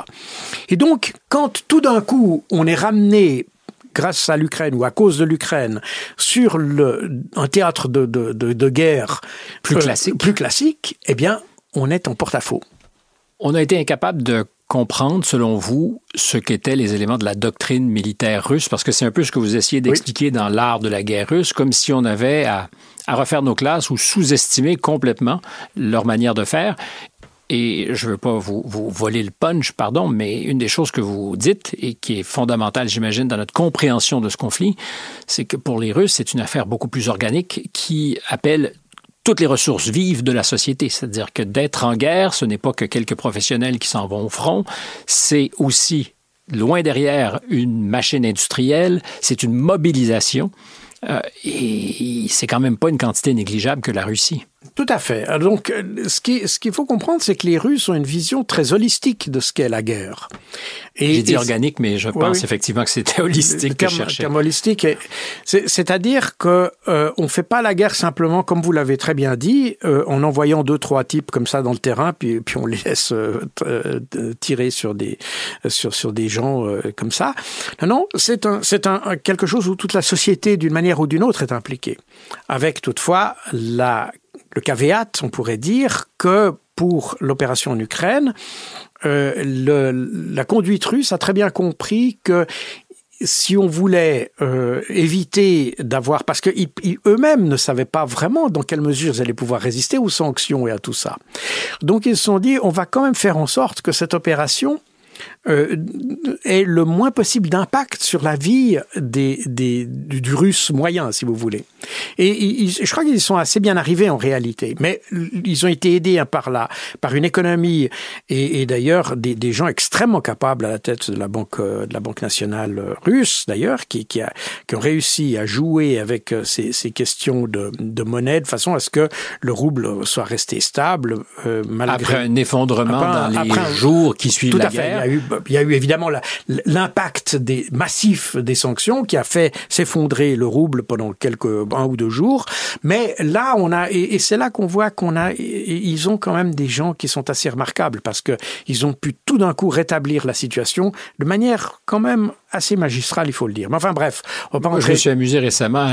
Euh, vous l'avez peut-être remarqué, mais à entendre euh, des, des Américains ou des Européens dire n'eût été de nos sanctions, la progression du PIB en russe aurait été moindre. Tout à fait. Alors qu'à l'époque, ce qu'on disait, c'est qu'on allait se faire s'effondrer le PIB. Oui, oui, tout à fait, tout à fait. Ils ont aujourd'hui un PIB qui est entre 3, enfin une augmentation de, de, de PIB qui est de l'ordre de 3,5, euh, un peu plus de, 3,5 qui est assez considérable quand on pense que certains pays occidentaux, comme l'Allemagne, etc., euh, sont, ont plutôt une... Sous zéro peut-être. C'est, oui, je crois que c'est une contraction de 0,5 euh, même dans le... Donc on est, on est, on, on a effectivement l'effet exactement inverse ce, qui montre une fois de plus le caractère irrationnel de nos, conduites, euh, des conduites de nos pays. Deux choses avant qu'on se quitte. Euh, revenons aux, hostilités et à l'interprétation qu'on a fait, par exemple, de, cette avancée vers Kiev à l'époque euh, et, et, de la débâcle. C'est vrai que ça n'a pas été, je dirais, exceptionnel pour les, les, Russes quand ils se sont dirigés sur Kiev. On a eu l'impression qu'ils se sont enlisés, tout ça, et que ça faisait la démonstration de ce qu'ils étaient euh, incapables. Euh, Alain Juillet, qui était à notre micro, disait euh, pour ce qui est de la guerre offensive, c'est à revoir et corriger peut-être. La guerre défensive, ils savent faire. Vous dites non, on a mal interprété. C'est ce que vous appelez, vous, du façonnage, c'est-à-dire des, des opérations sur les flancs ou parallèles pour se enfin, pour forcer l'adversaire à se mobiliser là où les Russes l'étaient. Exactement. Donc moi, j'ai étudié la, la, la, doctrine militaire russe depuis des années. D'ailleurs, on retrouve aujourd'hui les mêmes débats qu'on avait durant la guerre froide, en réalité. Quand vous, quand vous, les spécialistes qui connaissent euh, l'art de la guerre russe constatent qu'on a exactement les mêmes éléments qu'on avait. Et je me rappelle pendant la guerre froide, on avait largement discuté ces opérations, exactement comme celles qu'on a eues au bord de Kiev, ces grandes opérations de, de pénétration dans le, dans le territoire adverse, pratiquement sans combattre d'ailleurs. Hein. C'est c'est le principe, comme on, on, on, dit en allemand, le principe de l'eau qui coule. Hum. Donc l'eau coule partout où elle peut, et c'est exactement comme ça qu'ils sont arrivés jusqu'à Kiev, pratiquement sans combat. Et euh, la, la, la, la, raison pour laquelle ils sont allés à Kiev, diversion? Non, c'est pas une diversion. Ce qu'on appelle en, le, le, le, mot, le mot exact, c'est finalement les Américains qui l'ont, c'est shaping operation. Façonnage. Opération de façonnage, c'est-à-dire que on essaye de, de, de forcer l'adversaire à à, à, formater le champ de bataille de façon à ce que ça nous ça favorise notre opération. Et les, les opérations russes ont pratiquement systématiquement une un, un axe de poussée principal et un ou deux axes de poussée secondaire qui servent à alléger la pression sur l'axe mmh. principal. C'est assez simple en réalité. Donc vous, vous c'est pas de la diversion, c'est simplement la diversion serait de tromper l'adversaire. On ne sait pas de le tromper, mais on attire les forces de l'adversaire dans d'autres endroits pour alléger l'endroit où on veut aller. Au même titre que quand on bombardait, par exemple, les Russes bombardaient les infrastructures électriques, au-delà de ce que ça, ça a un impact évidemment sur la vie des Ukrainiens, vous faites la supposition que l'objectif stratégique, lui, était d'épuiser les missiles antimissiles des Ukrainiens pour avoir le contrôle du ciel. Tout à fait. Et d'ailleurs, c'est ce qu'on observe aujourd'hui. C'est exactement ce qui s'est passé. Les, les, les, les, Russes ont forcé les, les Ukrainiens à utiliser leurs missiles. À dégainer. À dégainer, exactement. Et à épuiser une ressource militaire, bien entendu, qui était fini par définition, parce que euh, euh, bon, les, les, les, cartouches de munitions, ça, ça se ça se produit et ça s'achète facilement. Et plus compliqué avec les missiles antiaériens, qui nécessitent quand même une technologie particulière. Et c'est effectivement ce qui s'est passé. Et donc, et aujourd'hui, sur le moment, personne n'a voulu l'interpréter comme ça, parce qu'on a tout de suite mis l'accent sur le fait qu'il qui tirait sur des installations civiles, etc. Quand on regarde, d'ailleurs, le profil des, des installations électriques qui avaient été touchées à l'époque, c'est c'est pas vraiment ils n'ont pas visé des installations électriques qui visaient les, les, les, les, ménages, si vous voulez, pour simplifier. Mais est-ce qu'on peut vraiment faire la discrimination à oui, distance on peut parce que parce oui oui parce que vous avez des, des, des, centrales qui alimentent par exemple surtout les réseaux électriques des, des chemins de fer par exemple. Et c'était ça surtout qu'ils ont attaqué. Ça ne veut pas dire qu'il n'y a pas eu d'impact sur la population civile et ça ne veut pas dire non plus que des installations utilisables par les civils n'ont pas été touchés. Mais c'était pas l'objectif. Ils ont touché, on voit, et on voit très bien, parce que là, le, les, toutes les installations électriques ont chacun leurs caractéristiques, ça vous le savez aussi bien que moi. Et quand on regarde, quand on fait le détail des, des actes, des opérations, et là je parle donc de, de ce qui s'est passé en, en hiver, enfin fin de l'automne, hiver 2023, euh, eh bien on, on visait effectivement surtout ce qui concernait les transports, euh, qui permettaient aussi d'ailleurs de paralyser les transports à destination du front. Par mmh. exemple, pour amener des chars ou des choses comme ça, puisque beaucoup se fait... Les lignes d'approvisionnement. Exactement. Donc, euh, c'était ça le but. Mais, et, et donc, en, en, touchant ces points-là, on forçait les, les, les, Ukrainiens à tirer leurs missiles. Et c'est exactement la même chose qui s'est passé à Kiev. À Kiev, en, en 2022, donc on, on, on parle de, de, de fin février 2022, les Russes n'ont jamais mobilisé. Ils avaient en gros euh, une vingtaine de, de, de, milliers, entre 20 et 30 000 hommes pour prendre. Mais Kiev, d'ailleurs, je le montre dans mon livre. Euh, on prend pas une ville comme on prenait pas une ville que Ils avaient même plus de troupes autour de Mariupol, qui est une ville cinq fois plus petite. Je vois euh, le temps passer et je sais qu'en général, je sais que vous êtes capable de soutenir le siège. Euh, J'aime quand on est congru parce qu'il y a une capacité aussi à se concentrer sur autant d'informations. J'aimerais nous faire atterrir, mais avec plusieurs petites questions euh, parce que j'ai plein de curiosité. Oui. Euh, D'abord, 2024, je le disais, année très importante. Oui. Croyez-vous qu'il y aura une résolution, c'est-à-dire que nous arriverons collectivement à la conclusion que ce conflit n'est peut-être pas gagnable de notre point de vue et qu'il faudra négocier Alors je crois qu'on l'a déjà réalisé. La problématique aujourd'hui, c'est pas de savoir si on a gagné ou si on a perdu. Je pense qu'aujourd'hui, tout le monde a un peu compris que la, la, la, la cause ukrainienne est perdue d'une manière ou d'une autre. Le problème est de savoir comment est-ce qu'on perd. Je pense que c'est un peu ça la problématique. Les conditions de la défaite, alors? C'est pas les conditions de la. Bon, je n'aime pas utiliser le mot défaite parce que c'est un peu trop euh, formel, si vous voulez. Mais on est dans, dans une situation d'échec et on est dans une situation où, euh, évidemment, pour Zelensky, mais aussi pour les Occidentaux, puisqu'on s'est tellement impliqué dans ce conflit que c'est difficile de de s'en laver les mains, de s'en laver les mains sans sans perdre un peu quelque chose au passage. Et donc la question, c'est de savoir comment est-ce qu'on va s'en sortir sans trop perdre la face. C'est possible? Je pense que ça va être, c'est justement ce que, ce que les Occidentaux essayent de faire. Et je pense que de toute façon, on va y laisser, de toute façon, vis-à-vis de ce qu'on appelle le reste du monde, ou du Sud global, ou ce que vous voulez, on a déjà perdu cette, cette, cette guerre-là, parce que on n'a pas été crédible. Et on l'est encore moins d'ailleurs euh, en perspective de ce qui se passe en, Palestine. Donc les Occidentaux, là, ont, mal joué du point de vue du, Sud global et on a perdu toute crédibilité. Donc là, cette guerre-là, vis-à-vis du Sud global, on a perdu. La question, c'est par rapport à nos opinions. Et probablement qu'aujourd'hui, quand on voit les manifestations un peu partout en Europe, les paysans, etc., on s'aperçoit que peut-être cette guerre-là, il faudra aussi euh, y réfléchir deux fois pour savoir comment la gagner. C'est guerre de l'information sur, Sur cette euh, longue durée, donc euh, des décennies davantage que des semaines, vous croyez que ce qui est arrivé entre 2022 et 2024 va marquer quelque chose d'important? Quand vous dites euh, vis-à-vis du Sud global, vis-à-vis ben, le reste du monde, il y a peut-être un point de rupture qui s'est signé avec la guerre. Vous croyez que ce sera ça l'enseignement? Oui, ce sera, ce sera certainement un, comment, une, milestone, une, pierre angulaire de, pierre angulaire de, de, de, l'évolution, en tout cas en Europe. Donc là, on est d'accord.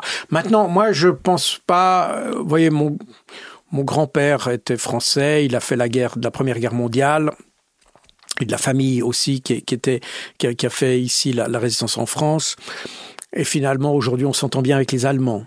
Oui, donc, euh, je veux dire par là, oui, c'est des points marquants, ça nous marque aujourd'hui, mais dans, vous parlez des décennies, je pense que comme tout, il y arrivera un moment où euh, le réalisme euh, euh, et, la, logique et le bon sens prévaudra, et puis où tout ça sera finalement un mauvais passage de notre histoire. le problème, c'est c'est pas tellement les décennies, parce que je suis sûr qu'on finira par oublier tout ça. Puis Non, mais dans l'histoire longue, il peut se passer des, des moments où il y a point de rupture, c'est-à-dire que la, lecture du monde n'est plus la même et les rapports de force ne sont plus non, plus les mêmes. J'ai bien compris ce que vous voulez dire. Et effectivement, on est à un point où on voit que euh, la Russie se rapproche de la Chine, la Chine se renforce, mais à vrai dire, je pense que le, le, point de rupture, alors ça, oui, cette guerre est importante, évidemment, mais le, les changements viendront plus du fait que la Chine va s'affirmer par rapport à l'Occident plutôt que à cause de la guerre en Ukraine. La, la guerre en Ukraine est finalement qu'un qu'un révélateur. oui, c'est probablement révélateur, mais c'est une péripétie d'une évolution d'une certaine manière. Je pense qu'il était l'ascension de la Chine et puis on a qu'un pays qui a un milliard et demi d'habitants, donc euh, je pense que et puis d'un autre côté on voit un Occident qui a qui a un peu mal joué ses cartes, il faut dire par le passé et qui qui aujourd'hui est un peu en perte de vitesse. Donc euh, ça, là, on est dans un trend historique guerre en Ukraine ou pas, qui de hmm. toute façon donne l'avantage à l'Asie, parce qu'après la, après la Chine, il y aura l'Inde. Donc on est on est avec des pays qui ont un ou potentiel côte à côte. L'Asie, euh, l'Asie avec la Chine et l'Inde. Tout à fait, tout à fait, exactement. Et, et, et nota, nota bene, euh, la Russie est maintenant du côté de ce pôle qui, qui a tout pour se développer. Donc, euh, les BRICS. Voilà, on est un petit peu dans cette dynamique-là, mais l'Ukraine n'est qu'une péripétie de cette affaire. J'ai remarqué il y a quelques minutes, quand nous étions justement en train d'atterrir, vous avez parlé de cette guerre comme étant aussi guerre de l'information. Tout à fait. Tout à fait, parce que euh, la, la, et je le montre d'ailleurs dans mon livre, un des, des piliers de la stratégie occidentale pour, euh, pour aborder ou pour affronter la Russie a été le narratif en réalité. Je sais que vous n'aimez pas beaucoup ce terme, vous l'avez dit tout à l'heure, mais en réalité c'est ça. Et l'idée que la Russie va perdre, qu'elle ne peut pas gagner, que c'est l'Ukraine qui va gagner, etc., dont on nous a euh, mhm. rabattu les oreilles pendant, enfin depuis 2022, depuis février 2022, on voit que ce narratif s'effondre, mais qu'il était là pour montrer que la Russie ne pouvait pas gagner dans tous les domaines d'ailleurs. Hein. Ça a été ça a été très loin puisqu'on a débaptisé des tableaux hein, à la National Gallery à Londres, débaptisé euh, les, les, les ballerines de, euh, de Degas pour euh, pour les ballerines russes. On a fait ballerines ukrainiennes. on a on a interdit des, des, des athlètes. On a donc on a on a vraiment essayé de créer une sorte de cordon sanitaire autour de la Russie pour l'isoler complètement. Et d'où d'ailleurs cette notion qu'on a évoquée tout à l'heure de guerre contre, la, contre les Russes et non pas contre les, Soviétiques. Donc on, on est dans, dans, un domaine très ethnique d'une certaine manière. Et, et, ça faisait partie de ce, de ce narratif d'isoler la Russie.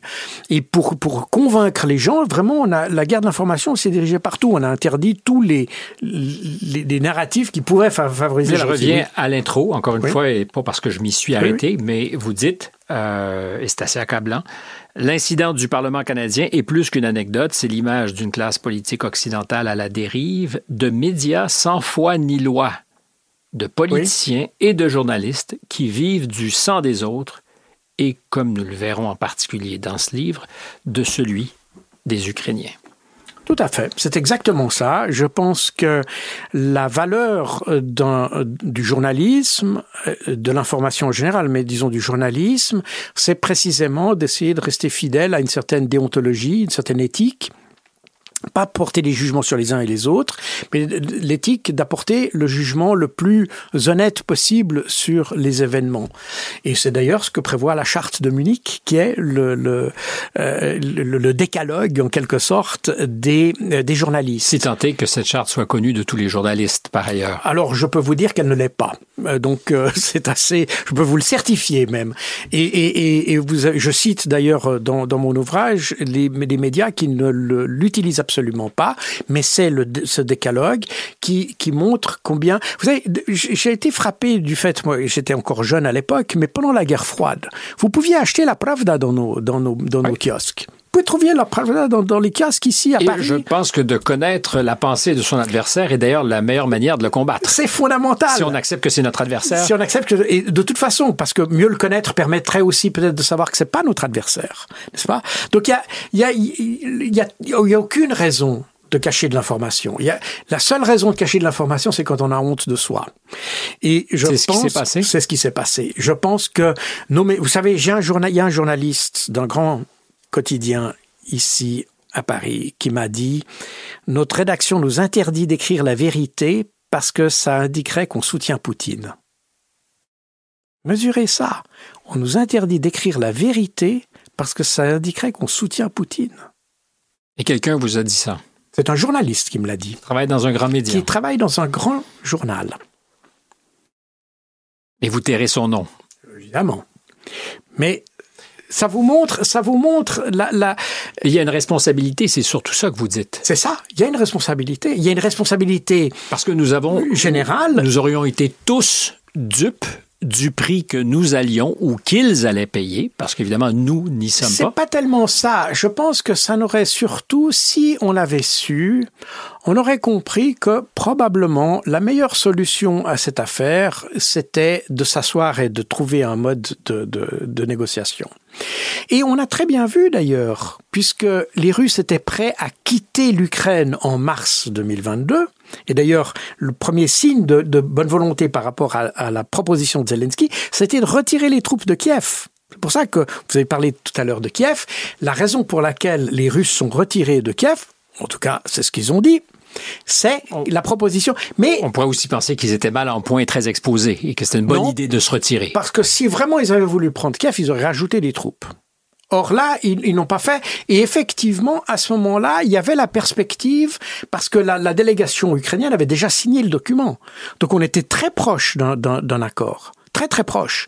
Et, les Russes l'ont dit d'ailleurs à ce moment-là. Donc tout ça était transparent. Il n'y a que nos médias qui l'ont pas dit.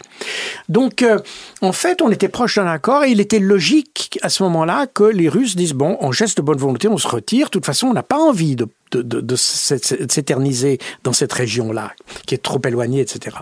Donc, euh, il y avait une opportunité et probablement si on avait été mieux informé, on aurait dit, ben alors voilà, continuons sur cette opportunité. On peut terminer sur une note personnelle? Bien sûr. Vous êtes évidemment très conscient que cette attaque frontale que vous menez, parce que peut-être qu'elle a été d'abord menée contre vous, mais sur la presse, euh, la presse euh, traditionnelle, le mainstream m'ennuie un peu, fait en sorte que votre parole devient pour plusieurs inaudible. Oui et non. Elle devient. Pour plusieurs, je dis bien. Alors oui et non, et c'est là que c'est intéressant. On revient à cette discussion sur complotiste et pas. C'est-à-dire que les médias traditionnels se sont tellement compromis dans le mensonge, et on s'en aperçoit aujourd'hui puisque même les Ukrainiens le constatent. N'est-ce pas? Même les Ukrainiens se plaignent des médias occidentaux. Les soldats ukrainiens disent qu'ils ont été trompés par les médias occidentaux. Parce que ça, c'est aussi intéressant, je le mentionne dans mon livre. Les soldats ukrainiens sur le front, disent les médias occidentaux nous ont trompés mmh. sur la nature de la guerre. Des soldats ukrainiens. Des. Enfin, mais ça reste des soldats je, je veux pas être spécieux, je fais. Non, non, mais c'est important parce que ça veut dire que on, on se rend pas toujours compte que ce qu'on écrit, c'est pas simplement lu par euh, quelqu'un sur la terrasse d'un café à Paris, c'est aussi lu par d'autres gens qui eux sont directement dans le conflit.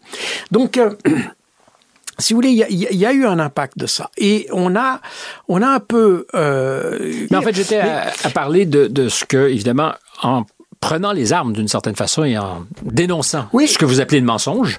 Euh... Oui, alors ce que je veux dire justement, c'est qu'aujourd'hui, les Ukrainiens relaient finalement ce que je dis. Les Ukrainiens eux-mêmes. Ça veut dire qu'aujourd'hui, nos médias n'ont plus la crédibilité qu'ils ont. Donc, ne pas être dans les médias traditionnels, pour moi, alors, ça me fait sans doute moins d'audience, ça c'est possible. Mais je pense que ceux qui vont chercher ce que je dis, ça, c'est une audience plus qualitative. Et par conséquent, je remplace sans doute la quantité par la qualité. Est-ce que ça sera... Qu'est-ce que vous êtes amusant avec ce petit sourire? Et, et je comprends très bien ce que vous dites. Euh, mais est-ce qu'il y aura donc un... Parce que je parlais de point de rupture. Euh, cette période que nous avons traversée marquera un point de rupture dans le lien de confiance qui était peut-être déjà malmené, mais entre le public occidental et ses grands médias? Alors je pense qu'en fait, il a été, à tort ou à raison d'ailleurs, il a déjà été malmené avec la crise du coronavirus. C'est pour ça que je vous disais, c'était n'était pas la première manifestation. Pas la première manifestation. Le coronavirus a sans doute beaucoup contribué à créer, à tort ou à raison, hein, parce que je pense qu'on peut, on peut discuter tout ça. Mais bref, on va pas, c'est pas un débat sur le, d'ailleurs, sur le coronavirus, c'est pas notre discussion. Une autre guerre. Mais le, fait est, le fait est, à tort ou à raison de nouveau, qu'il a été introduit là une suspicion à l'égard des médias et l'idée ou la, sensation ou la perception que les médias ne remplissaient pas leur fonction d'information mais devenaient un instrument du pouvoir. Et avec l'Ukraine, alors ça s'est particulièrement marqué et ça se retrouve aujourd'hui avec le conflit palestinien. Donc on est, on est en train. Alors vous avez certains médias qui, qui font du rétropédalage hein, concernant le conflit euh, palestinien, parce qu'on s'aperçoit qu'on est peut-être un petit peu loin euh, avec ce qui se passe à Gaza, peut-être aller un peu loin.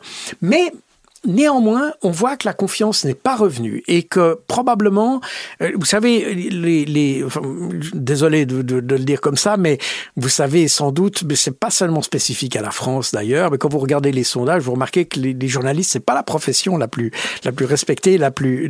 La... C'est assez universel, c'est vrai aux États-Unis, c'est vrai au Canada, c'est vrai en Europe. Exactement. Et ça c'est alors maintenant, je ne peux pas, c'est pas un sujet qui m'intéresse particulièrement. Il faudrait que j'étudie ça. Mais j'ai pas l'impression que ça se soit amélioré ces derniers mois ou ces, deux, trois dernières années, justement à cause de ces crises dans lesquelles les, les gens ont eu l'impression, le sentiment que euh, quelque chose ne tournait pas rond au niveau de l'information. Et c'est un peu le problème d'avoir manqué à cette idée d'avoir une information plus diversifiée. Le problème, c'est pas de dire d'avoir un, discours pro-russe ou pro-ukrainien, mais il doit être un peu balancé, un écosystème complet. Voilà, exactement, tout simplement. Et c'est ce que j'essaye de faire, parce que j'essaye de, de et j'en parle d'ailleurs dans, dans, dans, cet ouvrage, j'essaye un peu de rétablir un peu l'équilibre dans l'information qu'on a. L'équilibre des forces, dirions-nous, dans le monde militaire. Jacques Beau, c'était vraiment un, plaisir de vous entendre, de, de pouvoir discuter avec vous. C'est un rendez-vous que j'attendais probablement inconsciemment depuis longtemps. J'espère que vous avez pris plaisir à le faire. C'est un très grand plaisir. Je vous remercie de m'avoir invité. Je vous rappelle que c'est L'art de la guerre russe qui est le dernier livre de notre invité. Ceci étant dit, si vous avez de l'appétit, il y en a plusieurs autres qui ont été publiés au cours des dernières années. Euh, Stéphane Bureau au microphone. Je suis appuyé par Marianne Grenon à la recherche et Jeanne Croteau à la réalisation. Si vous avez aimé ce que vous venez d'entendre, s'il vous plaît, faites-le savoir, partagez, likez, aimez, ça compte pour nous. Abonnez-vous à notre chaîne, c'est aussi très important. Les algorithmes sont friands de ces petites manifestations. À tous, à très bientôt.